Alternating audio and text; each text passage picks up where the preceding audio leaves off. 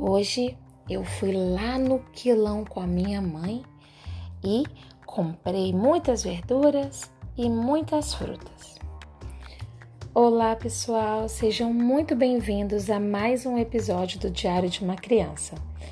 Você educa a sua criança para a vida? Você educa a sua criança para que ela tenha independência, para que ela aprenda a colaborar, para que ela aprenda a se integrar na sociedade, para que ela seja útil? Pois é, é, hoje eu gostaria de conversar com você sobre a educação para a vida. É, educar a criança, como diz Montessori, né? Devemos ajudar a criança a agir, a querer e pensar sozinha.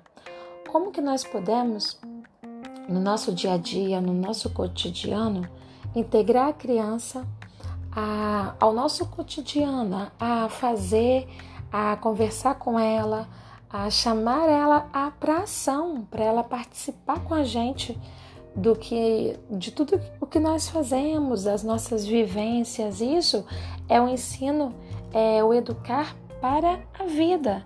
Então nós podemos é, ensinar as crianças, por exemplo, indo ao mercado.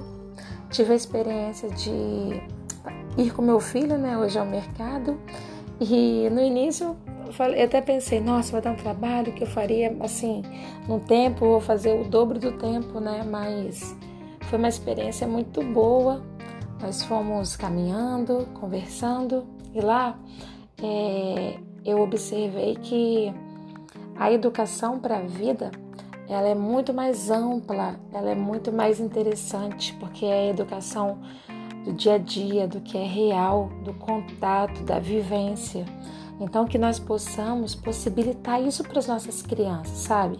Essa educação para a vida.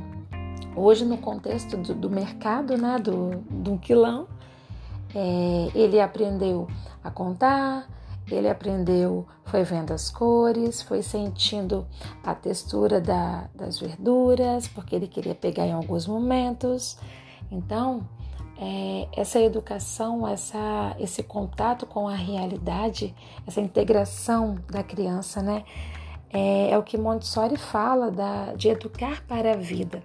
Então, que você possa possibilitar isso para sua criança no seu dia a dia, vez ou outra, permitir que ela esteja em contato com você, que ela faça as coisas que você faz, que isso vai trazer uma além de um vocabulário muito rico, né? Uma vivência muito rica, uma experiência muito rica.